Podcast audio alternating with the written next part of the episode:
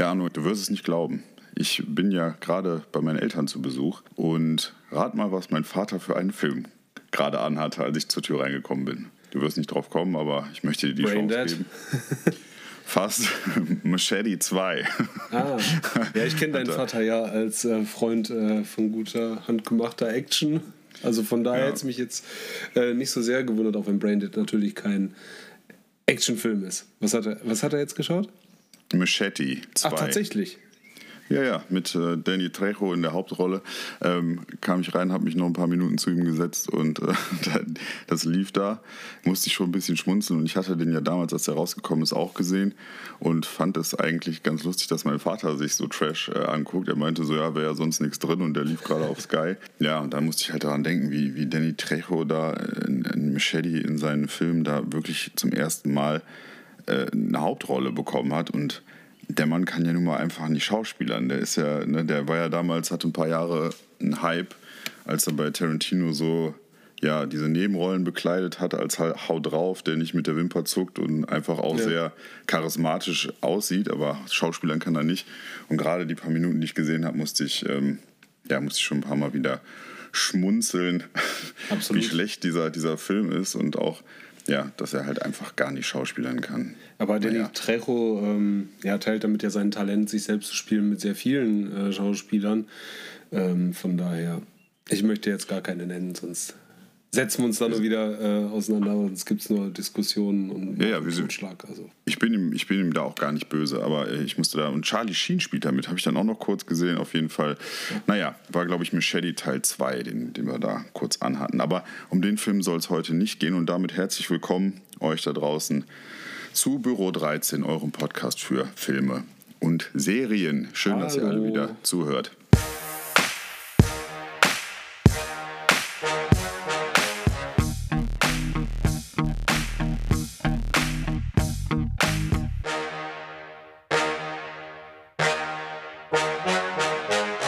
Büro 13.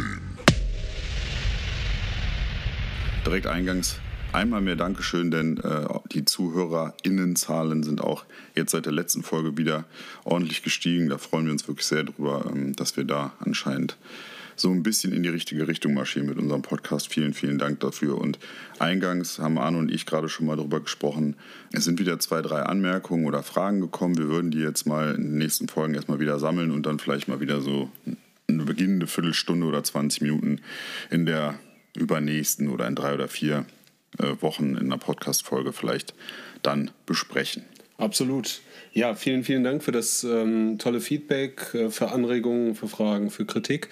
Ähm, das finde ich eigentlich noch viel besser als ähm, ja, nur zu sagen, dass es eben halt toll ist oder dass man gerne zuhört, sondern wir wollen ja auch lernen und wir wollen natürlich ja auch für euch einen tollen Podcast bereitstellen und das können wir natürlich nur tun, wenn wir eure Kritik so gut wie äh, auch eben ja, kritisierenden Sinne, solange es konstruktiv ist, dann halt bekommen.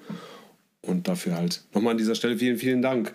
Ähm, diesmal können wir, wir können ja schon so ein kleines Foreshadowing machen, wie es ja so schön heißt. Wir waren heute in einer Pressevorführung und das ist jetzt ja, Ja, schon ja. die zweite, die wir, die wir gesehen haben. Wo, was haben wir denn gesehen?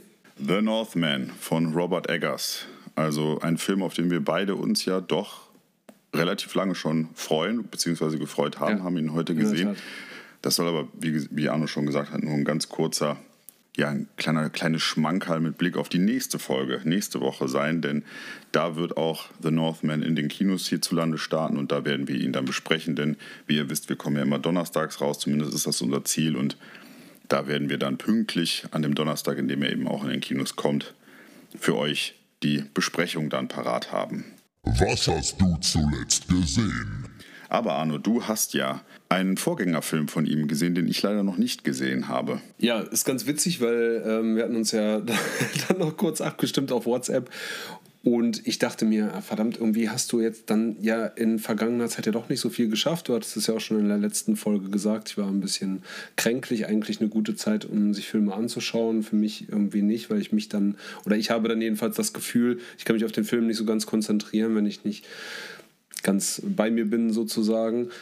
dann dachte ich mir, verdammt, bevor wir aufnehmen, da musst du dir noch schnell was anschauen, was kannst du dir schnell anschauen, was hat jetzt äh, nicht so eine lange Lauflänge und da bin ich dann auf The Witch gestoßen, halt eben auch ein Robert Eggers Film. Ich bin sehr gespannt davon von dir zu hören. Also ich will den auf jeden Fall noch gucken. Ja. Na gut, okay, also ähm, damit sind wir ja auch schon mittendrin, würde ich sagen, hier in unserer Rubrik wie sie auch eben angekündigt wurde. Was hast du zuletzt genau. gesehen? Was habe ich zuletzt gesehen? Es ist im Prinzip eine Viertelstunde her, dass ich The Witch gesehen habe. Jetzt eben ist es schon angeklungen von Robert Eggers, der uns eben The Northman dann präsentiert hat in der äh, Pressevorführung. Er war jetzt nicht zugegen, aber wir haben ihn halt gesehen. Dazu nächste Woche. Und er hat The Lighthouse gemacht. Ähm, der ist, glaube ich, zwei Jahre alt. Ich bin mir jetzt nicht ganz sicher. Ja, ich glaube auch. Auf jeden Fall mit Willem Dafoe, Robert Pattinson, äh, ein Kammerspiel. Super, super. Schaut euch das an. Total klasse. Meine Empfehlung. Zu The Witch. Er geht 90 Minuten. Ähm, spielt. Ach, krass.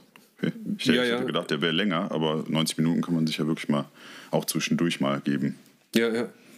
Sehr, sehr interessant. Ähm, also nur eben kurzer Setting und der kurze Abriss der Synopsis. Ähm, spielt halt in Amerika so 1600, 1630 und wir verfolgen halt eine Familie von Siedlern. Also Amerika wird halt eben besiedelt durch die englischen Einwanderer und wir verfolgen da halt eine ähm, Familie, Mutter, Vater und eben, wenn mich nicht alles täuscht, sind es genau vier Kinder, fünf. Fünf Kinder.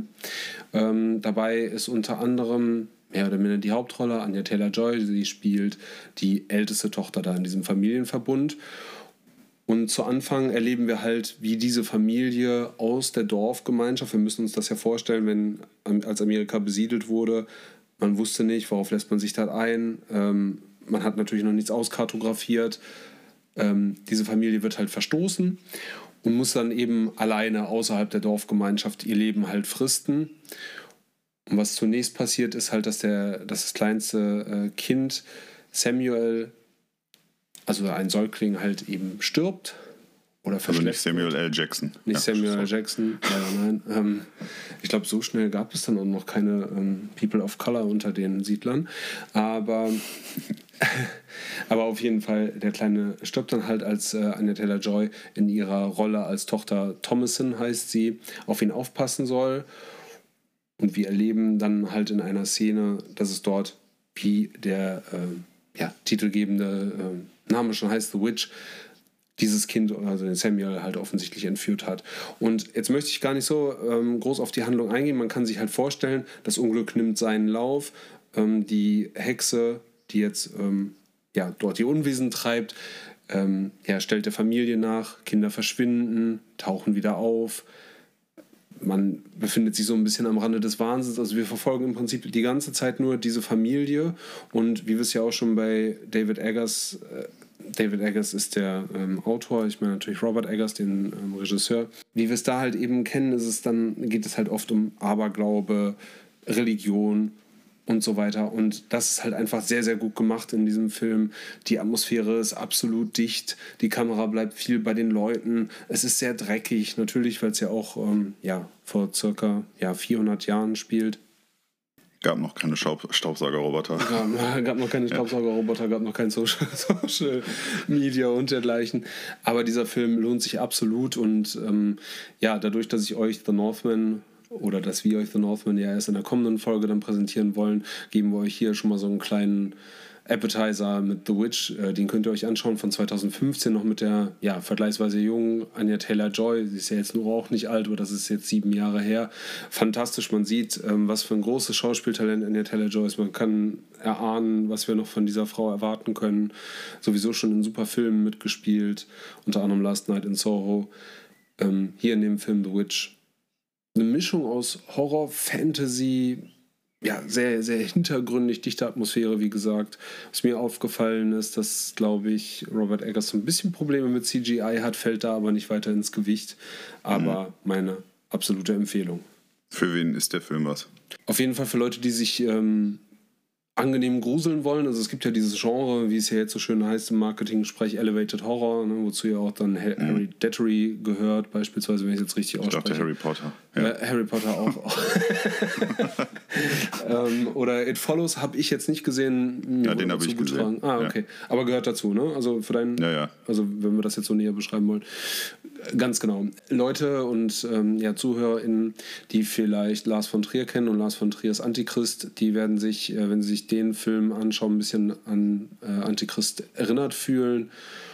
Und wie gesagt, wer einen angenehmen Schauer ohne große Jumpscares halt haben möchte, der ist bei dem Film genau an der richtigen Adresse, der oder diejenige.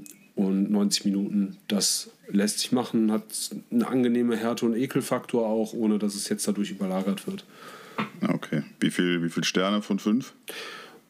Vier auf jeden Fall. Also, mhm. genau. Okay. Das hat sich wirklich, wirklich gelohnt, ja. Auch für, okay, ich bin ja sehr an historischen Dingen und historischen Stoffen interessiert. Von daher hat es jetzt natürlich auch noch zusätzlich meinen Geschmack getroffen, aber auch so möglichst objektiv beurteilt. Gut, ich bin jetzt natürlich auch ein bisschen verliebt in Anya Taylor Joy, aber vier von fünf gebe ich gerne. Ja. Stark, stark. Ja, ich fand die ja auch überragend in das Damen-Gambit in der Serie, die man auf ja, Netflix sehen richtig. kann. Richtig, da habe ich sie da kennengelernt. Das war so ja. mein Berührungspunkt eigentlich mit Anya Taylor Joy. Und ja. Seitdem. Und wo du, wo, wo, du sie ja auch sicher sich richtig gut findest, ist ja X-Men. Ne? Da hat sie auch bei New Mutants mitgespielt, wobei der Film natürlich richtig. Das ist mir jetzt ist. völlig unbekannt, weil X-Men, ich habe irgendwann damit aufgehört. Das ist ja Marvel und ich, wir werden keine Freunde mehr. Und das, das werden wir noch sehen. Aber jetzt schnallt euch alle an und schnall auch du dich an, denn ich habe eine Überleitung des Todes für euch. Nämlich, du hast jetzt gerade über eine Hexe gesprochen. Der Film über den ich bin eine. ich bin eine Bibi Blocksberg. Nein, ich komme jetzt von der Hexe zu Hexen und Zauberern. Ich war vor kurzem in Fantastische Tierwesen 3 Dumbledores Geheimnisse. Stark. Wie gefällt dir der Übergang? Die ist fantastisch. Was hast du noch gesehen? Nein. Erzähl mal. Danke, dass du mir den Platz einräumst. Also, der ist seit vergangenem Donnerstag, äh, 7. März, im Kino zu sehen. Ich habe mir angeschaut, geht 142 Minuten lang, sehr lang, hätte eigentlich noch länger gehen müssen für das, was er alles erzählen möchte. Aber dazu später mehr. Also Regisseur ist David Yates, der auch die ersten beiden Teile von Fantastische Tierwesen gemacht hat und auch vier Harry Potter Filme gedreht hat. Und das Drehbuch ist von J.K. Rowling, die eben auch das Harry Potter Universum überhaupt erstmal erfunden und die Bücher geschrieben hat. Ja, die Namen, also der Cast ist unverändert, mehr oder weniger im Vergleich zu den Vorgängerfilmen. Eine entscheidende Position hat sich aber verändert, nämlich einer der Hauptdarsteller bzw. der Antagonist Gellert Grindelwald wird jetzt von Mats Mikkelsen gespielt. Im ersten Teil wurde er noch von Colin Farrell gespielt, im zweiten Teil wurde er dann von Johnny Depp gespielt und jetzt im dritten wird er eben von Mikkelsen gespielt und allen, die vorher, und es gibt ja, ja unheimlich viele Harry Potter-Fans, die sicherlich auch diese Filme gesehen haben und sich vielleicht ein bisschen sorgen, hm, jetzt der dritte Hauptdarsteller für die gleiche Figur. Also für mich ist Mats Mikkelsen der beste Grindelwald, weil es für mich auch mal neben äh, Colin Farrell auch der beste Schauspieler ist von den dreien. Es ist aber auch sein Jahr, ne? Es ist also nicht nur 2022, aber auch 2021. Ne? Es ist so die Zeit von Mats Mikkelsen jetzt wirklich ja, sehr ja, große ja. Produktion jetzt gehabt mit ähm, Der Rausch und dann auch noch Riders of Justice. Genau. Ist jetzt keine große Produktion, aber ja, auch äh, schnell im Kino gewesen, genau. Aber ich, ich finde es ich halt auch an ihm unheimlich cool, wie wandelbar der ist und dass der eben auch mal kleinere Produktionen macht, aber eben auch in Blockbustern mit dabei ist. Also das, der hat eine feine Filmauswahl, finde ich. Und der kann ja von, von wie bei Riders of Justice so, so muskulösen, einsilbigen Typen spielen, aber auch so ein Opfer wie, ich weiß gar nicht mehr, hast du den Film mit dem Lehrer gesehen? Wie ist die? Die Jagd, glaube ich, auch ein dänischer Film, wo er als Lehrer äh, in Anführungsstrichen gejagt wird von so einem Dorf, weil äh, irgendein Kind berichtet hat, er hätte da irgendwie das Kind angefasst, hatte aber gar nicht. Das ist ein Drama von vor drei, vier Jahren, mhm. heißt die Jagd. Habe ich jetzt selber nicht gesehen, aber der, äh, da muss er halt komplett das Gegenteil zu so einem Haut drauf sein. Jetzt, um zum Film zurückzukommen, Fantastische Tierwesen 3, da spielt er eben Grindelwald und im zweiten Teil wurde schon angeteasert, was uns im dritten Teil unter anderem erwartet, nämlich das Aufeinandertreffen zwischen Grindelwald und dem jungen Albus Dumbledore, gespielt von Jude Law, der auch seinen Job unheimlich gut macht und ja, Grindelwald ist eben ein böser Zauberer, um es mal ganz platt runterzubrechen, der eben versucht, neue Anhänger für seine dunklen Pläne um sich zu scharen und Hogwarts oder der spätere Hogwarts-Chef, Cheflehrer, Superzauberer Albus Dumbledore weiß das eben, weil die beiden eben auch eine gemeinsame Vergangenheit verbindet. Die äh, sind beide homosexuell und waren oder sind auch ineinander verliebt gewesen. Und ja, das, äh, das kommt dann am Ende eben zum Showdown, weil Albus Dumbledore natürlich für das Gute steht und Grindelwald für das Böse. Ja, und wie soll man einem mächtigen bösen Zauberer wie Grindelwald das Handwerk legen?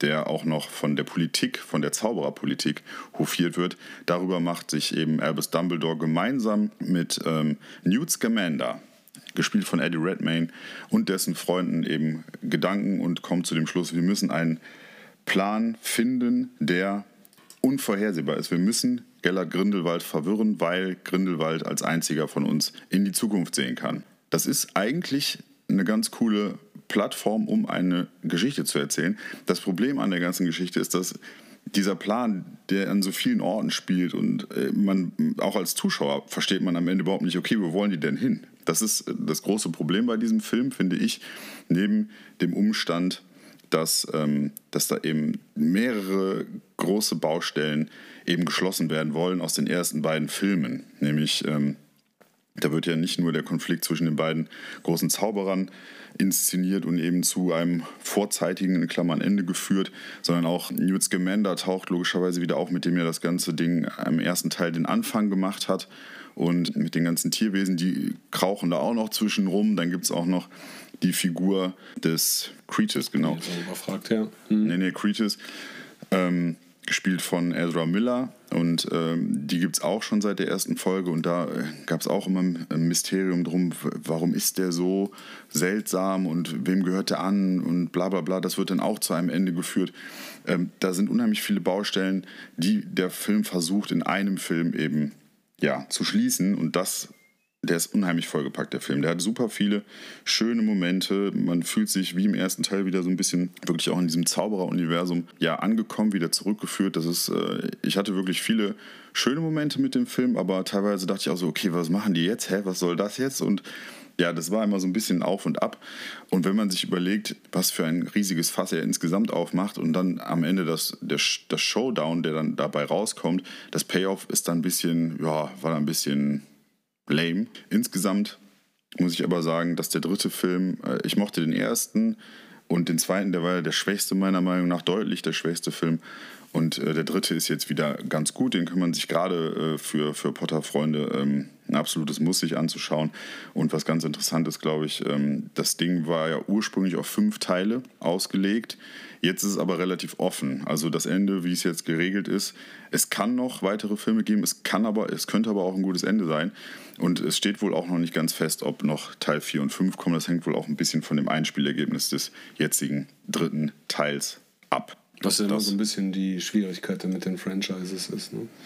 Ja, ja, genau. Also insgesamt finde ich, ähm, dass die fantastischen Tierwesen, man merkt halt bei allen drei Teilen, dass das eben, ja, die haben ein Buch genommen, eben fantastische Tierwesen, was es bei Hogwarts, was es bei Hogwarts eben gibt, oder in Hogwarts eben gibt, woraus die Schüler lernen, das haben die genommen und daraus versucht, eine ganze Geschichte zu erzählen und das dann eben Dumbledore und Grindelwald noch im zweiten Teil noch stärker mit einzubinden.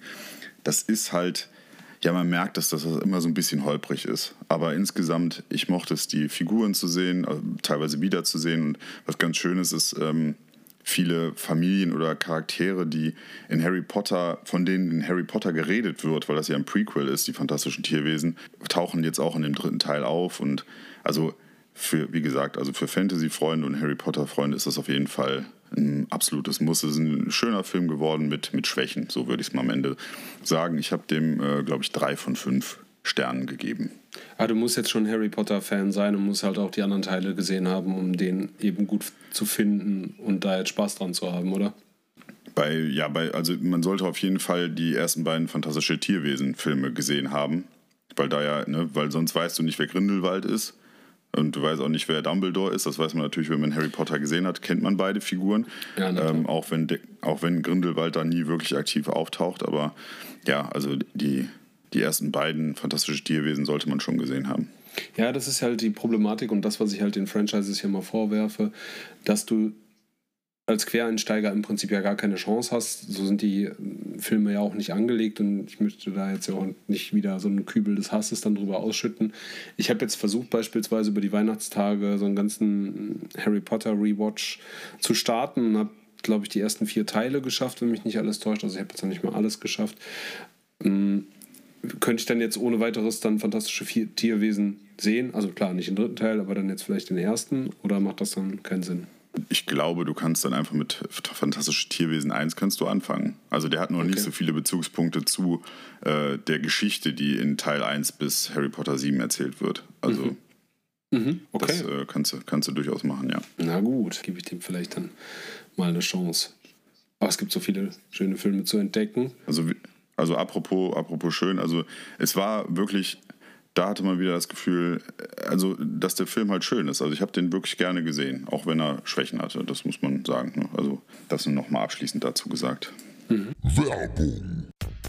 Sie suchen im Großraum Düsseldorf ein passendes Apartment und das zu einem guten Preis-Leistungs-Verhältnis? Interaktiv Apartments ist Ihr Anbieter für möbliertes Wohnen auf Zeit. Jedes Apartment lässt sich per Online-Buchung belegen.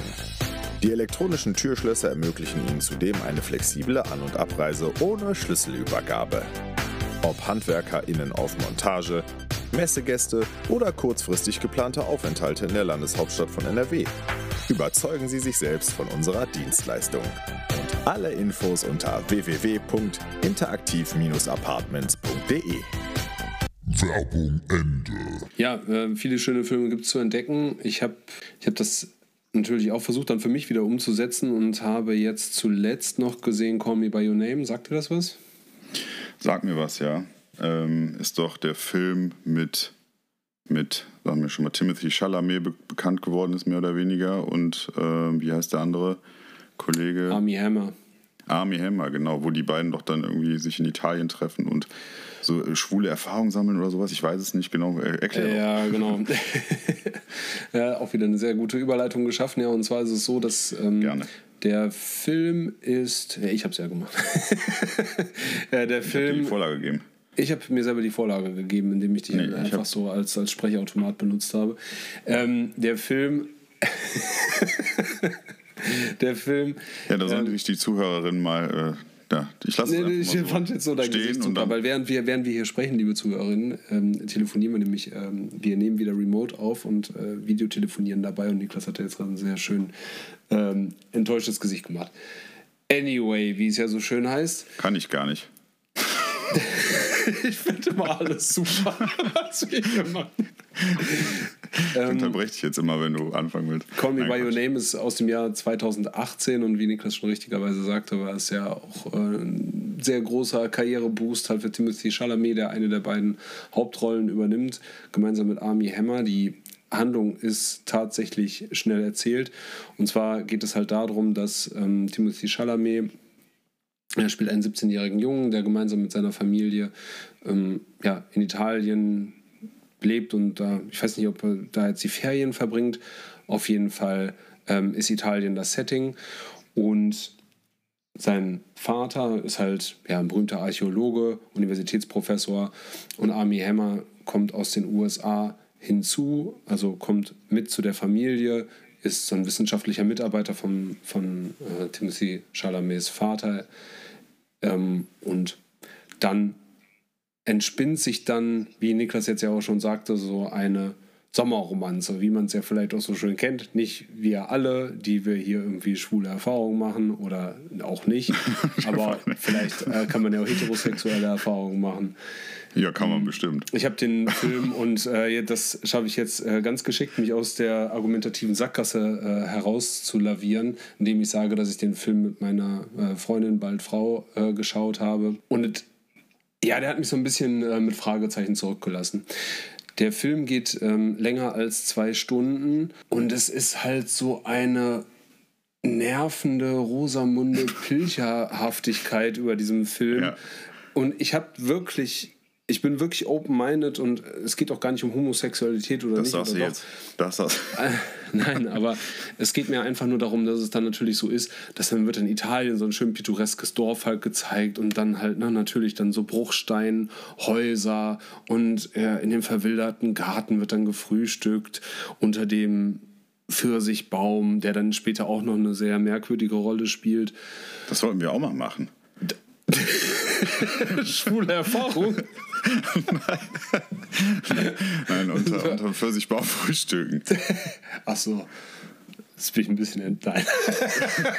Jetzt bin ich beleidigt. Wir, wir lassen das ja enttäuscht.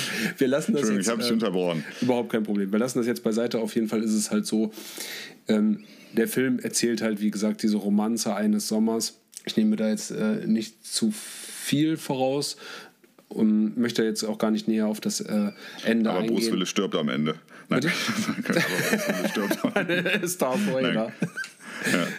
Ähm, aber es ist, also die beiden spielen halt super, ne? überhaupt keine Frage.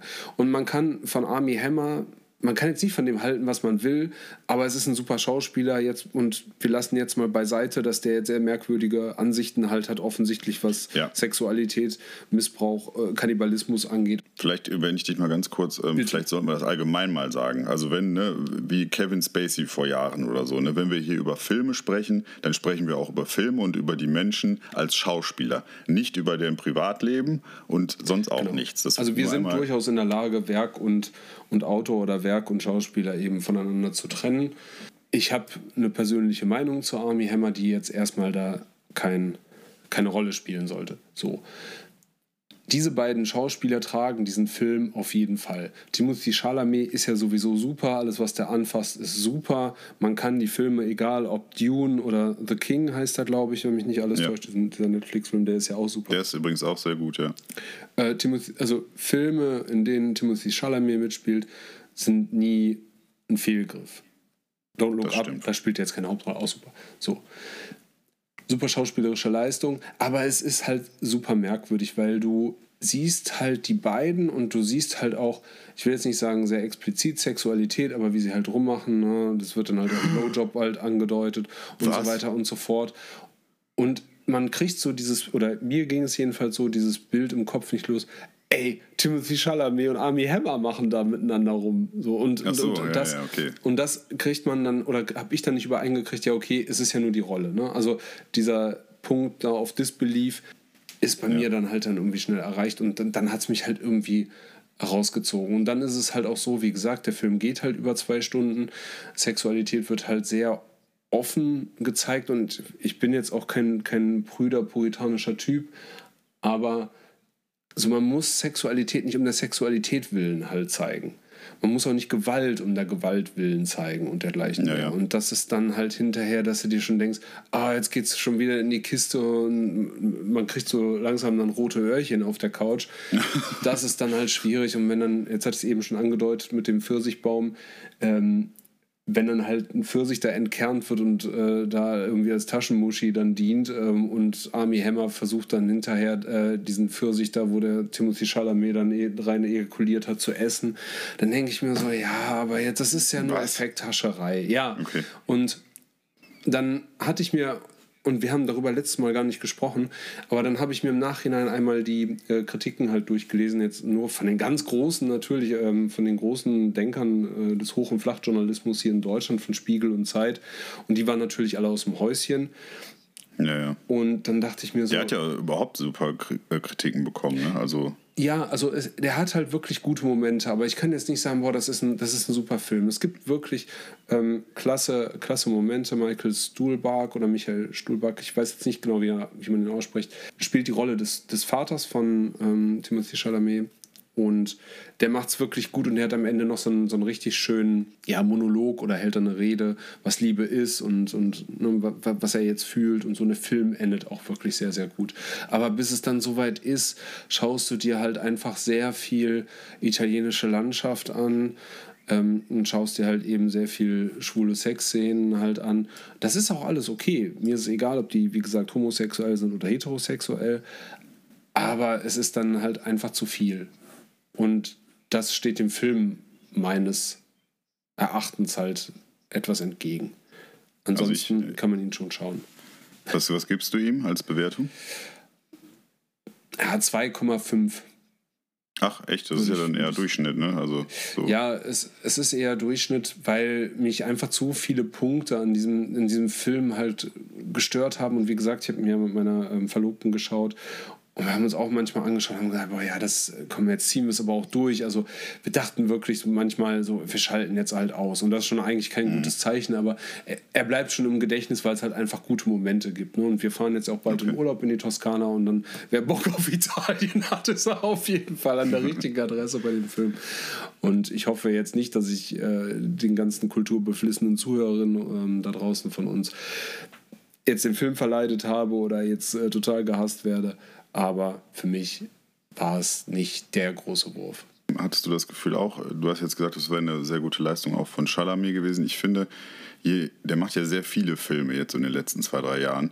Und ich finde, dass ich finde, der hat nicht so eine breite Range. Also ich finde, es ist immer Timothy Chalamet. Also, ne, Ja, so. das ist, das ist schon wahr. Ne? Also wenn man jetzt zum Beispiel, ich weiß nicht, wo war das denn nochmal? In Don't Look Up habe ich ihn halt gesehen und dann dachte ich mir auch so, ach, guck mal, Timothy Chalamet spielt Timothy Chalamet, der coole Dude. Ja, ja, klar, mit la- ja, mit langen Haaren Hoodie und- und, ja. so, ne? Und ja, ja, da ist er wieder. Und als ich den Film jetzt gesehen habe, und der ist ja jetzt, wie du ja schon richtigerweise sagst, was älter und vier Jahre alt, dachte ich mir, boah, ja, krass. Okay, das, das ist wirklich was anderes. das war mal ein anderer. Ja, okay, cool. Aber die Ja, neueren, schön. da würde ich dir äh, komplett recht geben. Das ist schwierig. Ja. Ja, also die Thematik, äh, ich habe ja damals, als der Film rausgekommen ist, Call Me By Your Name, da habe ich ja auch nur positive Kritiken zu dem gelesen. Aber ich habe ihn mir trotzdem nicht angeguckt, weil als ich mir die Inhaltsangabe durchgelesen habe, dachte ich halt so, puh, klingt langweilig. Warum? Also deswegen habe ich ihn bis heute nicht gesehen. Äh, Wenn ich deiner Meinung, oder ich äh, belege ja Wert auf deine Meinung, ähm, dann kann es ja auch dabei bleiben. ja, es ist natürlich auch ein Stilmittel. Er geht halt sehr lang und es geht ja auch darum, dass sich Timothy Chalamet in seiner Rolle als El Elior sehr langweilt ne? und dass alles sehr langsam vorangeht. Das habe ich dann ja auch irgendwann verstanden. Also, ne, also das, das, Ja. das, ne, das muss mir der Film ja nicht in epischer Länge halt zeigen. Was mich noch interessieren würde allerdings, da habe ich dann wieder über Timothy Chalamet in Dune nachgedacht. Und wie geht's dir da eigentlich?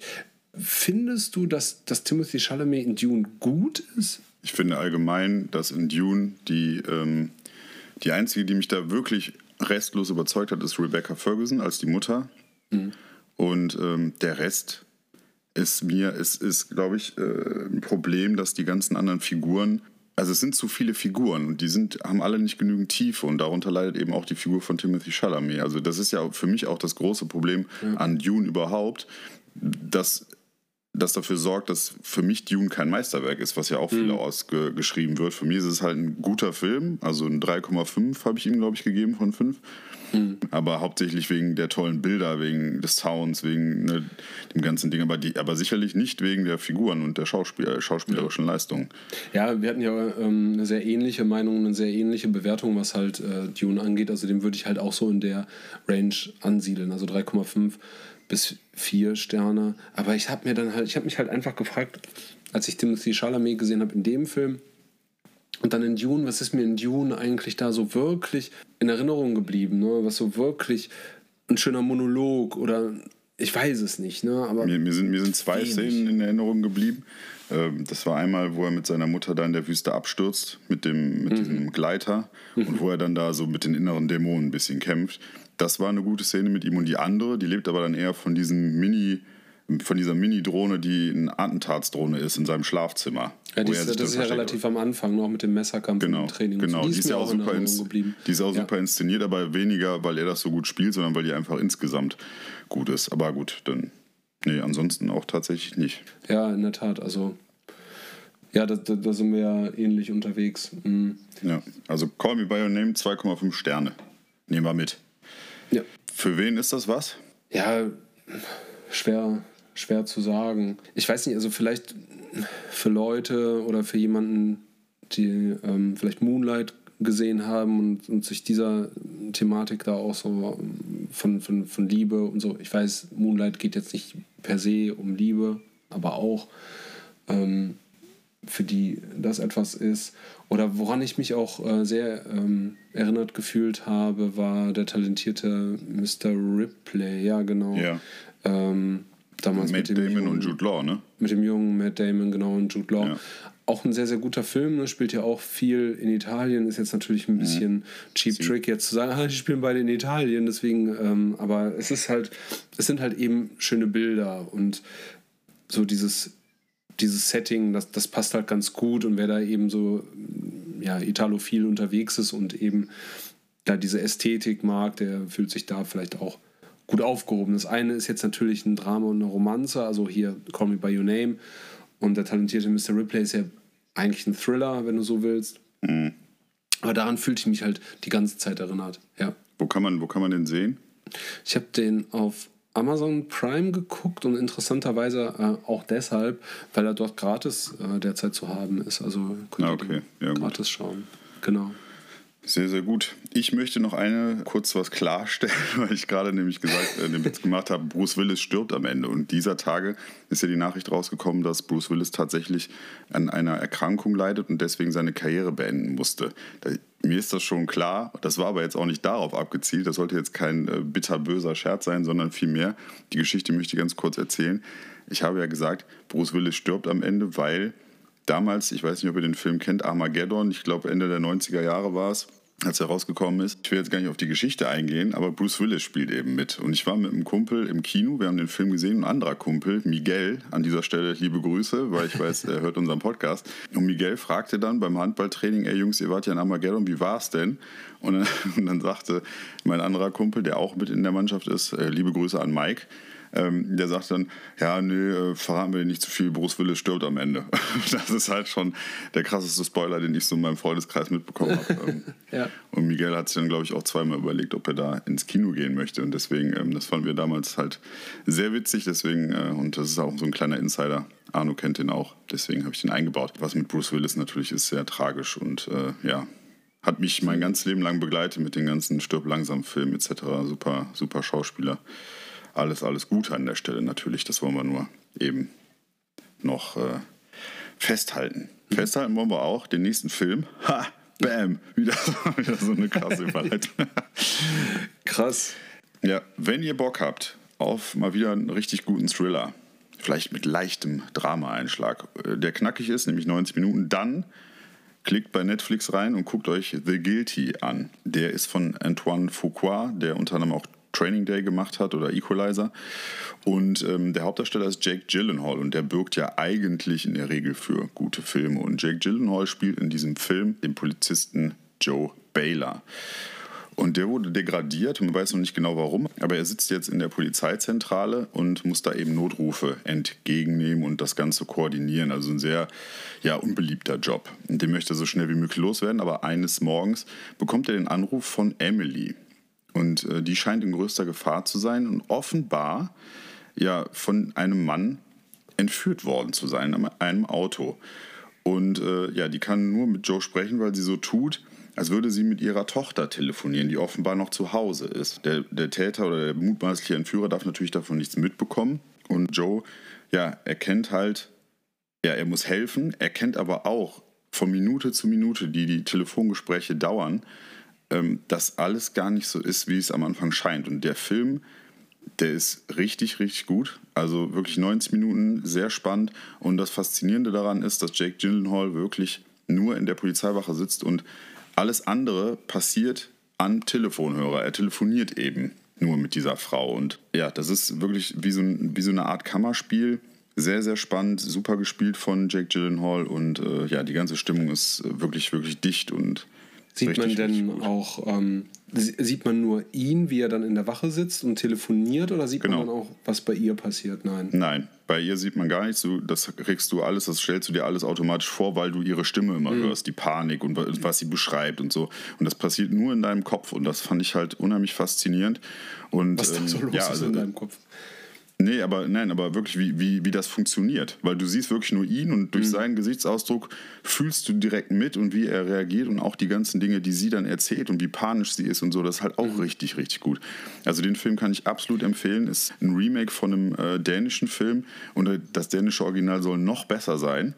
Deswegen habe ich mir überlegt, auch wenn ich natürlich weiß, wie es jetzt ausgeht, ähm, habe ich mir überlegt, den mal in den nächsten Wochen bei Zeiten mal zu gucken. Also The Guilty auf Netflix, wer Bock auf Thriller hat, ähm, ich glaube, ich habe dem 4 von 5 gegeben, 5, 4 von 5 Sternen. den äh, kann man sich absolut anschauen. Ja, klingt gut. Ich bin immer so ein bisschen skeptisch, weil wir haben ja solche Kammerspiele häufiger, also gerade was ne, dieses eine Person, ein Setting angeht, jetzt zum Beispiel No Turning Back, wenn mich nicht alles täuscht, ist doch Stimmt, ja. mit ähm, Tom Hardy. Tom Hardy. Und der andere mit, ah, wie heißt der denn nochmal, der äh, den Pinguin bei Batman spielt, Colin Farrell. Und Ja, genau. Mit nicht Ja. auflegen. nicht auflegen. Genau. Das sind ja ähnlich gelagerte Filme, aber der Film hat dem jetzt dem Genre noch was Neues hinzuzufügen, offensichtlich. Also ich fand, ich habe ja die beiden Filme, die du gerade genannt hast, habe ich beide gesehen und ich muss sagen, dass äh, The Guilty, wobei die anderen Filme sind halt wirklich schon ein paar Jahre her, dass ich die gesehen habe, aber der Film, also der ist wirklich sehr, sehr spannend. Also wer Bock auf einen Thriller hat, reingucken, auf jeden Ja, Fall. ich muss sagen, so No Turning Back fand ich halt eher geht so. Also was jetzt ist so ja auch kein Thriller, der war ja eher so ruhig, ne? ein Mann die ganze Zeit auf der Autofahrt und Ja, aber ich habe halt auch nicht verstanden, also man hat halt gesagt, boah, ja, das ist ja krass, da geht es ja nur ähm, eben um Tom Hardy. Und dann denkst du dir halt so, ja, okay, der regelt halt sein Leben aus dem Auto raus mit dem Telefon. Äh, da hättest du die Leute ja auch genauso gut treffen können. Es besteht ja jetzt keine Notwendigkeit, dass er das jetzt alles macht. Klar, es gibt jetzt eine übergeordnete Handlung, warum und wieso. Aber da dachte ich mir halt auch so, ja, okay, das ist jetzt so Style over Substance halt einfach. Ja, Aber nee, nee, das ist bei, Guilty, bei dem Film schon. Ja, auf jeden Fall. Also der ist so vom Spannungslevel her ungefähr mit Buried, falls du den kennst, mit Ryan Reynolds vor ein paar Jahren. Da spielt er ja einen Soldaten, der vergraben ist und nur noch sein Handy hat, und, um mit der Außenwelt zu kommunizieren. Der war auch unheimlich spannend und der jetzt, ja, kann ich nur empfehlen. Also wirklich gut. Okay. Also auch so ein Überraschungsding, ne? Wenn du, das habe ich in letzter Zeit öfter gemerkt, wenn du mit wirklich gemäßigten Erwartungen in den Film gehst, äh, dann gewinnen die halt, ne? Das ist halt einfach Ja, ja, so. das ist ja so das Grundsetting meines ganzen Lebens, immer mit gemäßigten Ja. Erwartungen da an alles ranzugehen, dann wird man nie enttäuscht. Werbung, Ihr legt Wert auf eine coole und nachhaltige Lifestyle-Fashion? Dann schaut bei den Jungs von Mulejan und Hiopai vorbei. Das Local Label aus Düsseldorf steht für Mode aus dem Rheinland, die den modebewussten und fröhlichen Menschen von heute durch den Alltag begleiten soll. Unter www.mullejan-hiopai.de könnt ihr euch mit neuem Stuff einkleiden. Raised in Aachen, based in Düsseldorf and sending love, humor and cool fashion to all over the world. Werbung Ende. Wie wollen wir dann weitermachen? Wollen wir ähm, mit der Hausaufgabe dann weitermachen? Ich würde noch äh, gerne, weil das ja ein Podcast über Filme und Serien ist, wie wir hinlänglich schon dargelegt haben, würde ich gerne noch auf eine Serie zu sprechen kommen. Hast du auch eine im Gepäck oder soll ich heute? Ich habe ich hab auf jeden Fall eine im Gepäck, aber die wird jetzt für euch weniger überraschend sein. Deswegen dann fang du einfach an und äh, ich mache dann hier den Rausschmeißer aus der Kategorie dann. Aus der Alles Rubrik. klar. Bei mir geht es um die Serie Ozark. Es geht um die Staffel 1. Ähm, ich hatte die schon gesehen, die gibt es ja seit 2017 bei Netflix zu gucken. Mittlerweile ist der erste Teil oder die erste Hälfte der vierten Staffel schon gelaufen seit Anfang des Jahres. Und ja, die vierte Staffel ist zugleich auch die finale Staffel. Aber ich will heute nur kurz über die erste Staffel sprechen, weil ich mir jetzt vorgenommen habe, die komplett einmal durchzuschauen. Ich habe eben 2017 die erste Staffel einmal gesehen, habe jetzt wieder angefangen, die zu gucken, damit ich dann in einem Rutsch durchschauen kann. Damals bin ich hängen geblieben bei Anfang Staffel 2, da wurde es dann zeitweise sehr, sehr zäh. Aber ich habe dann von vielen Kanten gehört, ja, da musst du dich ein bisschen durchkämpfen durch die zweite, die dritte ist Hammer und die vierte ist auch wieder Hammer. Also äh, werde ich das mal tun. Aber als Basis eben die erste Staffel jetzt nochmal geschaut. Und äh, insgesamt gibt es jetzt äh, bislang, glaube ich, sind 37 Folgen veröffentlicht. Und die Folgen gehen immer so zwischen 50 und 80 Minuten. Das ist ja also quasi schon teilweise Spielfilmlänge. Die Idee stammt von Bill Dubuque und äh, Mark Williams. Und der Hauptdarsteller Jason Bateman, der hat auch teilweise Regie geführt und das hat er auch richtig gut gemacht, muss ich sagen. Ja, wie gesagt, Jason Bateman ist der Hauptdarsteller. Er spielt den äh, Finanzberater Martin Bird und er muss mit seiner Frau und den Kindern äh, aus Chicago abhauen und äh, zieht sich in die Ozarks in Missouri. Das sind eben Wald und Berge dort. Zurückziehen, direkt an einem der vielen Seen dort. Nämlich weil er Geld gewaschen hat für einen Drogenboss. Und ja, da will er seine Familie in Sicherheit bringen und verspricht dem Drogenboss, er will 500 Millionen US-Dollar in fünf Jahren für ihn waschen, damit eben alles ja, abgegolten ist, seine Schuld, die er bei ihm hat. Doch in Osak erkennt er, dass in dieser Gegend, die ja, ja, wo relativ wenig Menschen leben, eher so Ausflugsziel oder Urlaubsziel eben ist, für Ruhe bekannt ist, dass es gar nicht so ruhig ist da, wie man denkt. Und auch ein FBI-Agent ist auf der Spur etc. Jetzt kann man, wenn man diese Geschichte, ich, mehr will ich gar nicht erzählen, hört, kann man natürlich ganz leicht die Parallelen zu Breaking Bad ziehen. Habe ich am Anfang auch gedacht. Ist es aber gar nicht. Natürlich gibt es da ein paar Parallelen, aber die Geschichte wird komplett anders erzählt. Ist ein anderes Setting, ist äh, eine ganz andere Stimmung, ist nämlich sehr düster und melancholisch. Und Jason Bateman, der ansonsten ja immer in Komödien wie zum Beispiel Kill the Boss oder so unterwegs ist und den ich auch wirklich sehr mag, äh, spielt da eben eine ganz, ganz ernste Rolle äh, mit einem Mann, der teilweise einfach überfordert ist, aber zugleich eben auch relativ intelligent und versucht, das Beste aus der Situation zu machen. Und ja, aber dennoch äh, von einem Problem ins nächste kommt. Und auch die, die restliche Cast, das sind eher so Schauspieler, ich nenne es jetzt mal in Anführungsstrichen aus der zweiten Reihe, die man jetzt nicht durch Hollywood-Filme oder so besonders kennt, die machen das auch alle wirklich richtig gut. Und die, die ganze Geschichte, die ist schön inszeniert, also was heißt schön ist das falsche Wort, die ist richtig gut ins, ins ja, muss man sagen, die ist richtig gut inszeniert und vielschichtig erzählt und es gibt viele Wendungen und äh, spannend ist es an, an den richtigen Stellen. Beklemmung kommt auch, wenn es sein muss. Und die Figuren, davon lebt meiner Meinung nach diese Serie, die sind halt unheimlich gut geschrieben. Also die sind teilweise äh, sehr ambivalent und ja, also die einzige, es gibt in der, in der Staffel, ich bin jetzt noch nicht wieder ganz durch, aber es gibt eben eine Folge relativ zum Mitte, Ende hin, da gibt es halt unheimlich viele Rückblenden. Die, die reißt einen so ein bisschen aus der ansonsten sehr schön geschriebenen Geschichte raus, aber ähm, ja, und wirklich, wirklich eine sehr gute Thriller-Serie.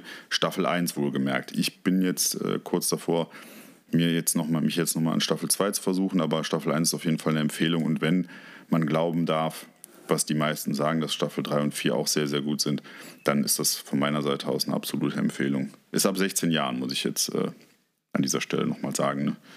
Mhm. Ja, ich ist nämlich auch teilweise auch brutal. Also relativ harte Momente gibt es da auch, deswegen so ab 12 ist das meiner Meinung nach nicht. Ja, ich habe die damals auch gesehen, wie du hast ja schon gesagt, die ist ja auch was älter. Ähm, ich habe jetzt nicht so weit geschaut wie du. Ich glaube, die ersten zwei oder drei Folgen.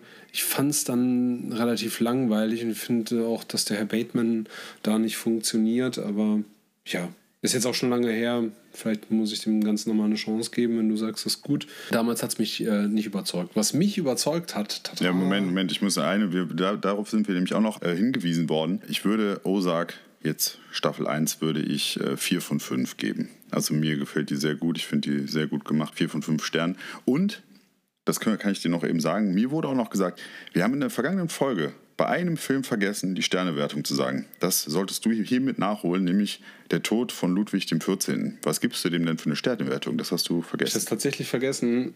Ich würde vier Sterne vergeben. Okay. So, hört ihr da draußen. Jetzt sind wir wieder komplett. Jetzt sind klar, wir wieder alle komplett, alle da, fassen uns ja. an den Händen. Wir schaffen das.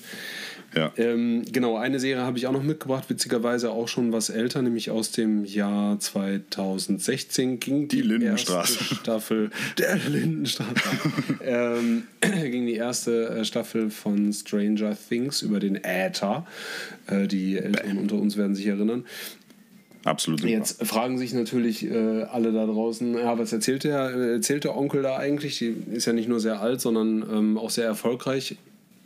In der Tat, ich schaue sie jetzt erst. Ich finde sie fantastisch bisher. Ich habe Und da kannst du, ganz kurzer Einschub, ich habe es dir damals immer schon gesagt geile Serie, ja, nee, weiß ich nicht. Und jetzt hast du es gemacht und jetzt. Ja, ja das Problem bitte. ist ja, dass bei dir, die, die, das ist ja so ein Schrotgewehrschuss dann immer. Ne? Da ist ja viel, ähm, viel auch daneben dabei wie zum Beispiel die ganze Marvel-Geschichte.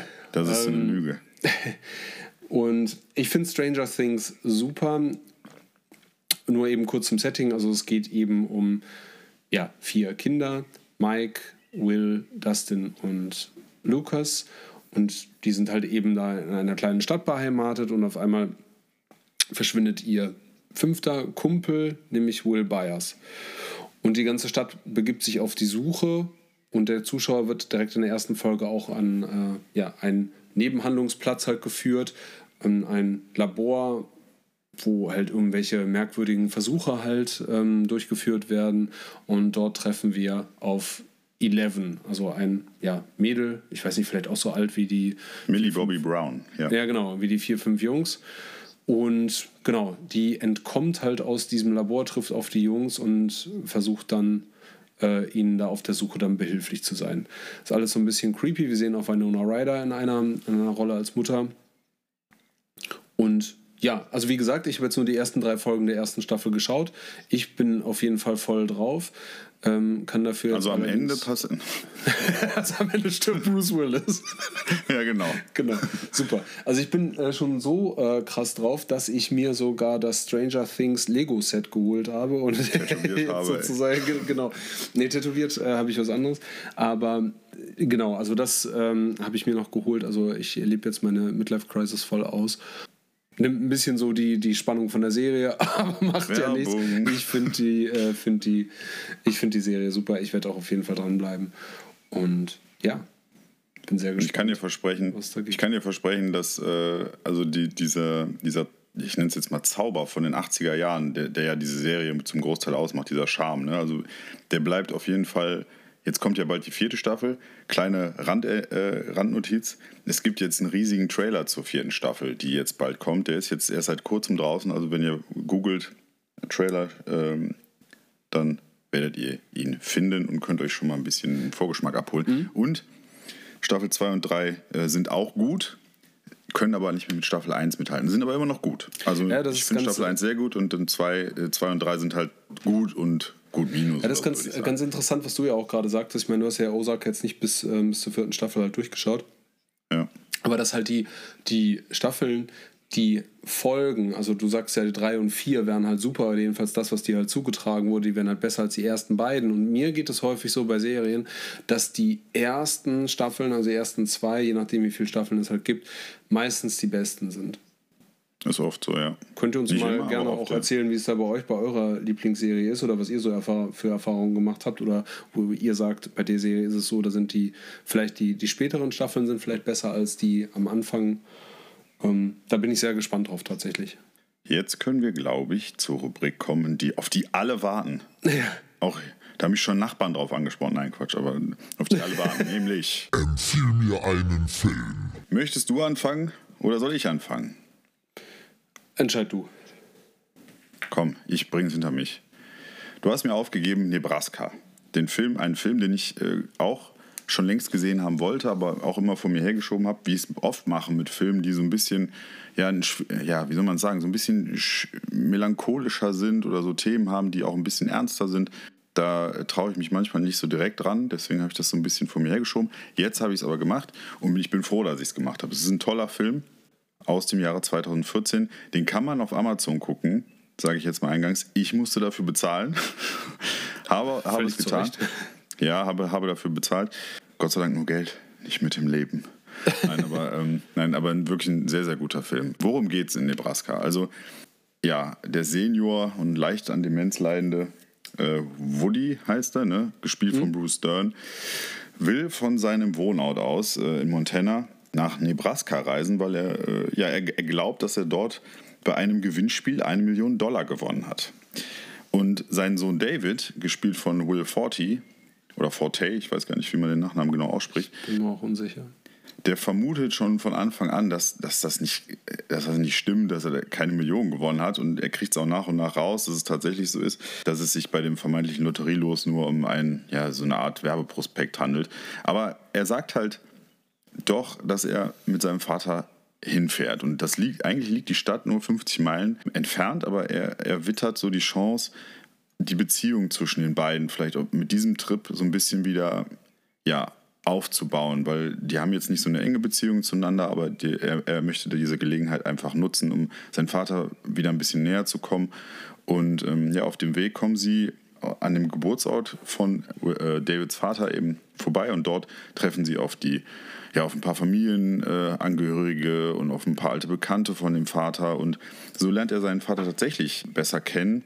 Und äh, ja, also es handelt im Prinzip in Anführungsstrichen nur von diesem Roadtrip von Vater und Sohn. Und ich muss sagen, der Film hat mir sehr, sehr gut gefallen. Der, der war, ja, wie soll ich das sagen, der war der, sehr schön, sehr schön zu gucken. Und das liegt vor allen Dingen daran, dass Bruce Dern, der ansonsten nicht so viele Hauptrollen, also so habe ich ihn zumindest in den Filmen, die ich bislang gesehen habe, nicht in so großen Hauptrollen gesehen, aber da spielt er halt richtig, richtig gut, diesen, diesen wirklich diesen alten Mann, der äh, auch äh, dem Alkohol sehr zugeneigt ist. Und den spielt er überragend. Das ist auch so eine ja, Tarantino-Muße, ne? Also taucht dann immer mal genau. wieder Hateful Eight und ähm, Ja. A Time in Hollywood auf. Ja, aber, aber, aber auch sein, aber auch Will, Will Forty oder Will Forty, äh, Forte. Der ist jetzt Will Ahnung. Forty. Genau, Will Forty, äh, der ansonsten immer in Komödien unterwegs ist. ähm, Und ich habe die ganze Zeit überlegt, woher kenne ich den, woher kenne ich den? Und er ist in einigen Komödien unterwegs, aber war auch bei How I Met Your Mother mal dabei und wollte da Barneys ähm, Wingman werden für eine Zeit. Und da spielt er halt auch so ein Trottel. Und das ist halt so seine, seine typische Rolle. Aber in dem Film ist er halt eben eher ähm, so ein, so ein Sohn, ja, sehr ernst. Und das hat, macht er auch unheimlich gut. Und Dabei ist dann zum Beispiel noch Bob Odenkirk, der den Bruder von ihm spielt. Und nicht nur, dass der Film sehr schön, sehr gut besetzt ist und die Figuren wirklich auch alle, ja, klasse, klasse geschrieben sind und unheimlich gut zusammenpassen, finde ich, ähm, ja, ich, ich, ich überlege auch die ganze Zeit schon, was könnte ich Negatives zu diesem Film sagen? Vielleicht, dass er manchmal, aber damit wird man, ja, das ist halt der Film. Also der, der ist halt natürlich sehr ruhig erzählt. Man sieht teilweise lange Kameraaufnahmen von, von dieser kargen äh, Landschaft und so, die sehr schön sind, aber es ist, ja, es ist halt wenig Geschwindigkeit drin. Aber das, dafür ist der Film ja eigentlich auch nicht da. Deswegen kann man ihm deswegen nicht böse sein. Man muss halt nur wissen, dass das auf einen wartet. Also man muss halt in drei, vier Szenen ein bisschen schmunzeln. Es ist aber halt, weil der, der wird unter Dra Tragikomödie geführt, der Film. Meiner Meinung nach ist es halt ja sehr, sehr wenig Komödie. Ne? Also es ist halt, man lacht halt nicht wirklich, also lachen gar nicht, schmunzeln vielleicht in zwei, drei Situationen. Aber es ist halt wirklich ein sehr schöner Film, der, der halt viel von ja, Familiengeschichte, also der die Familiengeschichte erzählt und man merkt halt, dass Regisseur ähm, Alexander Payne, der, der nicht umsonst, dass er nicht umsonst zweimal den Oscar gewonnen hat. Und ja, der, der zeigt das, der zeigt diese, der malt diese oder schreibt, die, hat diese Geschichte einfach unheimlich schön dargestellt, so eine, findet da eine schöne Balance zwischen ja, Melancholie und diesem rauen Hinterland und schöne Landschaft, also Darsteller, also es passt einfach. Es ist eine bittersüße Geschichte und ja, das wird Ja, so also als Fazit. mir den Film ja auch nicht, also es ist wirklich einer meiner absoluten Lieblingsfilme, so bestimmt unter den Top 5, wenn nicht sogar unter den Top 3. Und den habe ich dir ja nicht umsonst empfohlen, sondern ähm, es ist ja einfach die Frage, wie gut kennen wir halt unsere Eltern. Und das macht der Film halt super, ne? Also weil Ja. am Anfang merkst du halt, ja, Bruce Dern in seiner Rolle äh, als Woody ist ja einfach ein bisschen trottelig und das kennen wir vielleicht auch von älteren Menschen. Es geht Ja, jetzt gar nicht darum, leicht dement halt, ne? Ja. Ganz genau. So, ach ja, ähm, ja, der alte Mann ah, ist ein bisschen tüdelig und so. Und dann entwickelt sich ja aufgrund dieses Roadtrips dann diese, diese Vater-Sohn-Beziehung und ähm, die Reise in die Vergangenheit und dass dann eben Will Forty halt feststellt, so, okay, wer, wer ist eigentlich mein Vater? Was bewegt den äh, Mhm. jetzt vielleicht in einem Zeitabschnitt seines Lebens, wo er dem Tod halt, äh, wo er dem Lebensende halt näher schon, ist ja, als, ja. als dem Lebensanfang.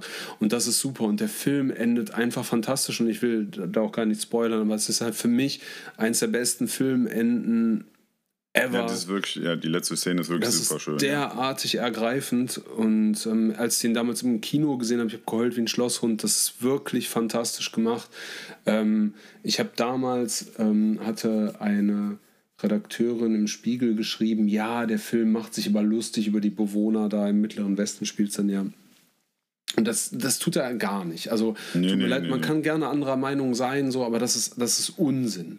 Und ich glaube, wenn irgendjemand ähm, ja, Gefühl ähm, für, für Figuren entwickelt, dann ist es halt dieser Film.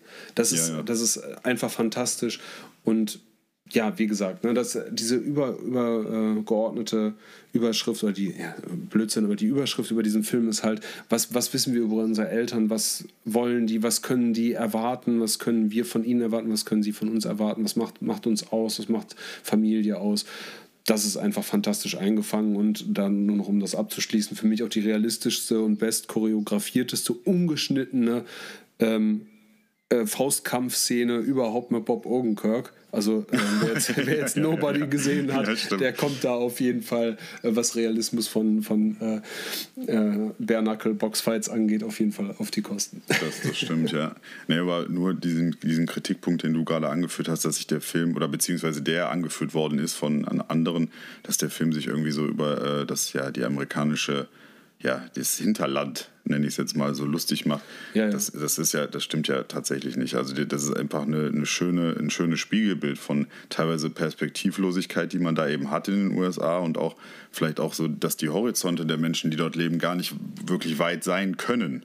Sondern die eben versuchen, wenn sie mal eine Gelegenheit bekommen, die dann auch beim Schopf, Schopf zu greifen, auch wenn sie vielleicht nicht ja, mit dem Gewissen so eins zu eins vereinbar ist. Und ähm, deswegen Ja, das, denke kann ich jetzt- auch. Also ich denke, der Film zeigt halt Charaktere, die sind schrullig mitunter, ähm, manche sind vielleicht äh, ein bisschen einfältig, aber der Film zeigt halt einfach das Leben und das ist halt einfach großartig eingefangen, ohne ähm, ja, mit dem Finger auf irgendwas zu zeigen und ja.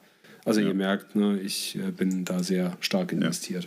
Also ich, ja, also ich kann, kann da nur Danke sagen für, für die Aufgabe, Hausaufgabe. Ich habe dem, ich würde dem, ich habe dem vier von fünf gegeben und mit vier von fünf beginnen die Filme, die ich mir auch gerne nochmal angucken würde. Also es ist ein sehr, sehr guter Film. Ist für mich kein Meisterwerk, aber ein sehr, sehr guter Film. Ja, ja auf jeden Fall. Ein Meisterwerk. Ähm, wollen wir mal schauen, was du mir da äh, aufgegeben hast. Angedreht hast. Angedreht hast, ob das ein Meisterwerk ist. Und zwar hattest du ja gesagt, ich sollte mir mal Arrival angucken äh, vom Regisseur Denis Villeneuve. Denis Villeneuve, ne? Also, Ja, Danny Villeneuve, ja. genau. Aus dem Jahr 2016. Und bei mir ist es ein bisschen so eine schwierige Beziehung zu Denis Villeneuve, weil ich halt dieses Remake von äh, Blade Runner gesehen habe, Dune gesehen habe und mir dachte, boah, ich würde diese Filme so gerne mögen. Ne? Ich finde die irgendwie super, aber irgendwie. Fandst du Blade Runner 2049 nicht gut, also den zweiten Teil? Also, Doch, ich finde den gut, aber es ist irgendwie so mit angezogener Handbremse. Also da, da fehlte irgendwie so dieser Bam-Moment. Also so, wo ich mir boah, das ist, das ist krass. Das ist ein okay. super Film. ne? Ich mag Ryan Gosling super, super gerne, überhaupt keine Frage.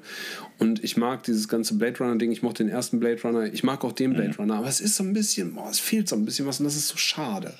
Und das ist bei Dune ähnlich, weil ich mich ultra auf diesen Film Ja, ja. gefreut habe, auch als äh, Fan des Computerspiels. Aber es führt jetzt alles so ein bisschen zu weit. Was ich damit nur sagen will, ist, so die Beziehung zwischen mir und Denis Villeneuve ist so ein bisschen belastet. Und jetzt habe ich mir den Film mal angeschaut, angekaut, angeschaut. Gott.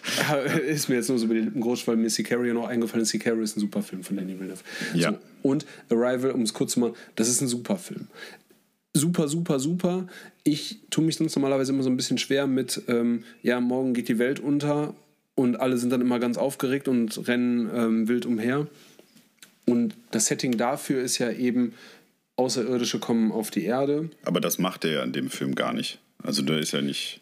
Ja, aber es ist halt immer so, was heißt immer, aber du hast halt, wenn du den Film das erste Mal siehst oder du siehst einen Trailer, denkst du, ja, oh, die Außerirdischen kommen, ja, okay, was haben wir noch? Ja, ein Vulkan bricht aus, der Mond kracht auf die Erde und so. Ja, ja, okay. Da So mag man den ja vielleicht auch vielleicht fälschlicherweise einordnen. Ähm, So, so ist es aber nicht. Also kurz gesagt, die Außerirdischen erreichen die Erde. Ähm, an zwölf verschiedenen Orten landen Raumschiffe, die so ein bisschen ja linsenförmig aussehen.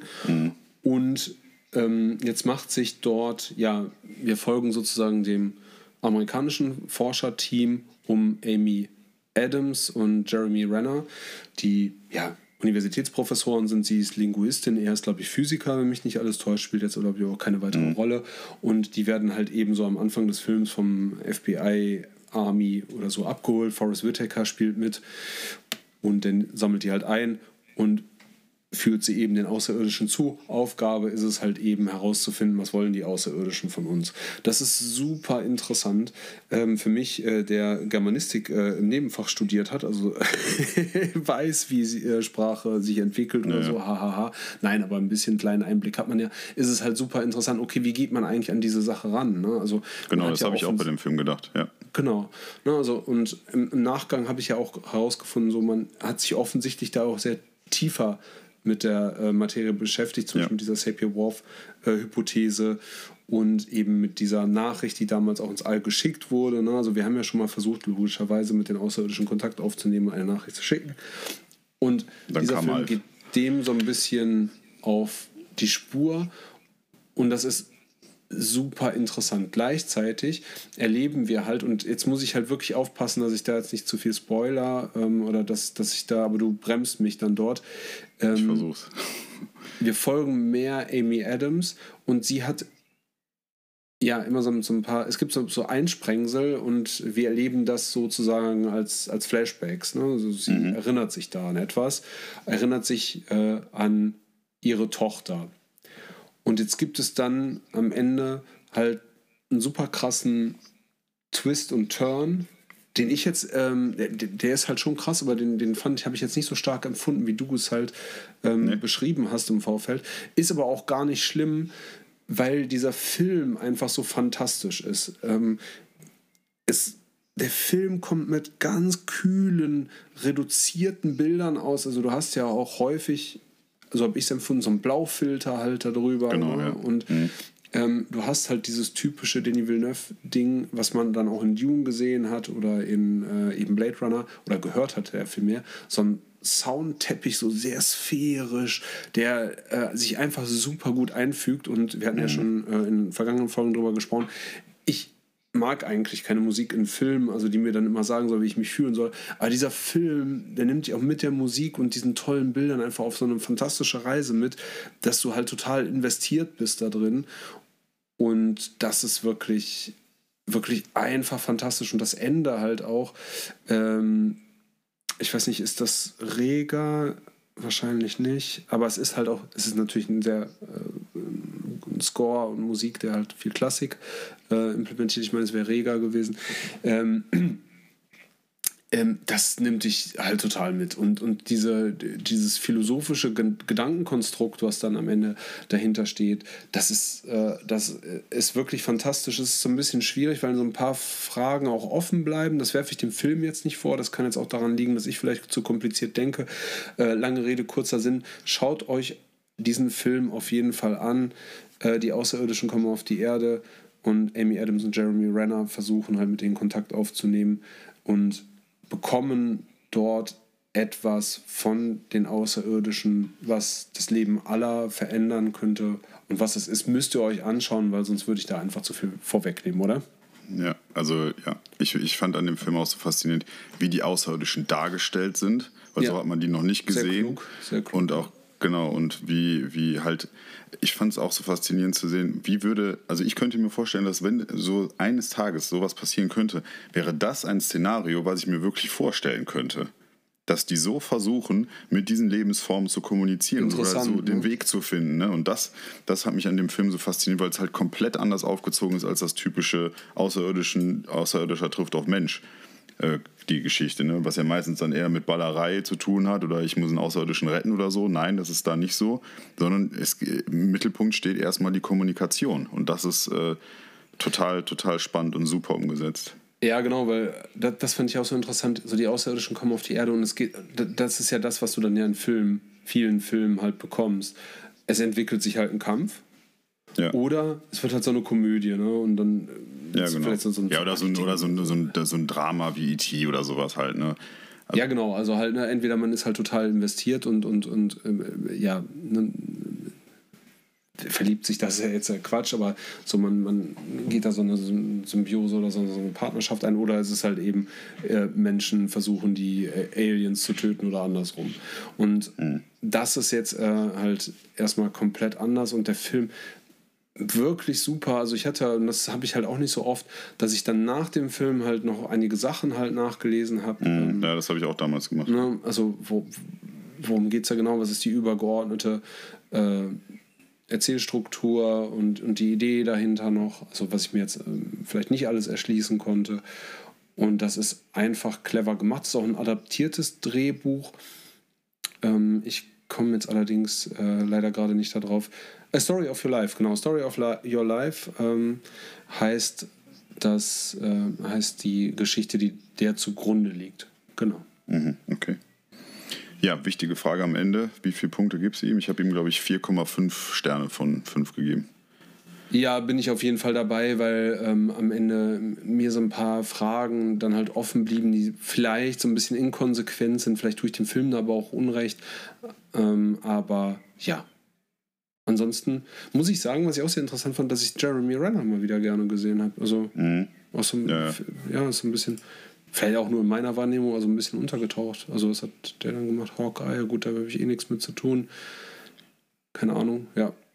Der hat ja auch in Hurt Locker mitgespielt, ähm, wo Catherine Bigelow damals Regie geführt hat. Und ich glaube, der hat ja auch einen Oscar dafür abgestaubt und da war er der Hauptdarsteller. Ich glaube auch seine erste wirklich große Rolle. Ja, und ansonsten ist er halt sehr viel im Marvel-Universum unterwegs, ne? Und in Komödien habe ich ihn auch gesehen. Und bei, äh, wie hieß er noch, American Hustle spielt er auch mit als der Bürgermeister, glaube ich.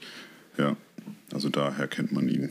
Also ja, The Hurt Locker ist auch super, ja. ja, starker Film, das könnte man auch mal wieder gucken. Wenn ich, wenn ich auf die Uhr gucke, sind wir jetzt schon bei 70 Minuten. Hm. Also wir haben, glaube ich, äh, unser Tagewerk für heute wieder vollbracht. Aber das ist Ähm, witzig, ne? Ich denke mir immer so, äh, bevor der Aufnahme, äh, boah, wie willst du jetzt damit eigentlich dann äh, über eine Stunde halt reden? Aber man kommt dann doch immer schnell ins Quatschen dann, ne? Ja, ja, auf jeden Fall. Ähm, eine Sache möchte ich gerne noch, bevor wir uns verabschieden, äh, einmal tun. Das haben wir in den ersten Folgen noch nicht getan. Aber so wie wir das gelernt haben, soll man das immer tun, denn auch die Großen aus dem Podcast-Business machen das immer wieder. Wir würden uns freuen, wenn ihr uns ja in den Social Media folgt, wenn ihr vielleicht auch unseren Podcast empfehlt oder teilt und natürlich weiterhin fleißig zuhört. Äh, da freuen wir uns sehr drüber. Und weiterhin natürlich auch das Angebot, wenn ihr irgendwelche Filme von uns mal gesichtet haben wollt oder die Meinung dazu haben wollt oder noch neue Ideen habt, immer, immer her damit. Äh, Arno und ich freuen uns drüber. Absolut. Empfehlt uns äh, gerne einen Film.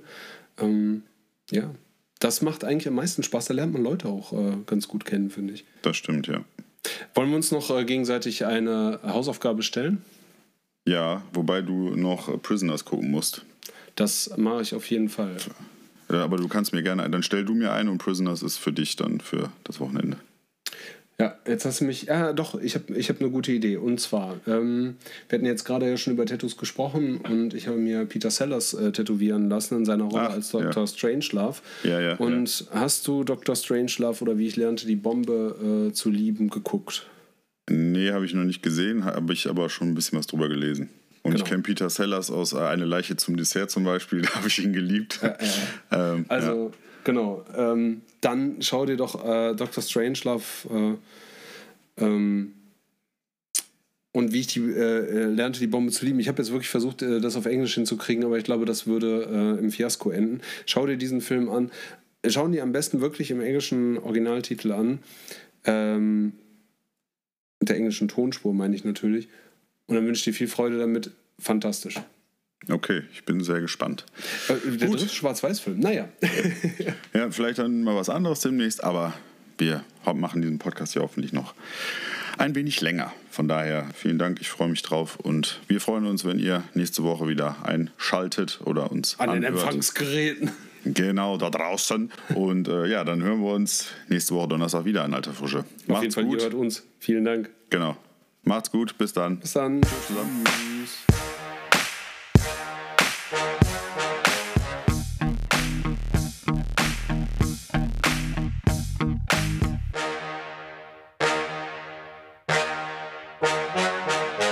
Büro 13.